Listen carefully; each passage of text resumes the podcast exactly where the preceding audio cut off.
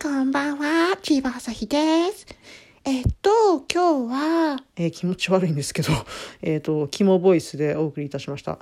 えっ、とですね、今日は生きるぞという話をいたします。私、あの、まあ、ずっと聞いてくださってる方はご存知だと思うんですけど、あの、双極性障害という躁うつ病ですね。で、あまあ、簡単に言うと、こう、テンションが、ブワーって上がって人に迷惑をかけちゃったりとか、あとは鬱にドーンと落ちて、もう何にもできなくなったりとか、すごいある体質なんですけど、体質っていうか病気なんですけど、あの、1月2月、ほー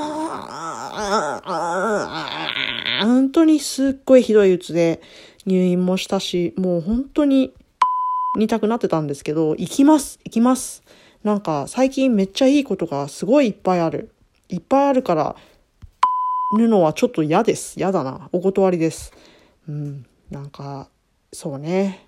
なんか、生きることはいいことだと思います。な、何を言ってるのかって感じですけどね。うん。まあ、そんな気分をラジオで撮ってみたっていう感じです。はい、気持ち悪い。そんな感じです。では、何にもあれでしたけど、終わりです。皆様、元気にお過ごしください。お過ごしくだ、くだかいって言った。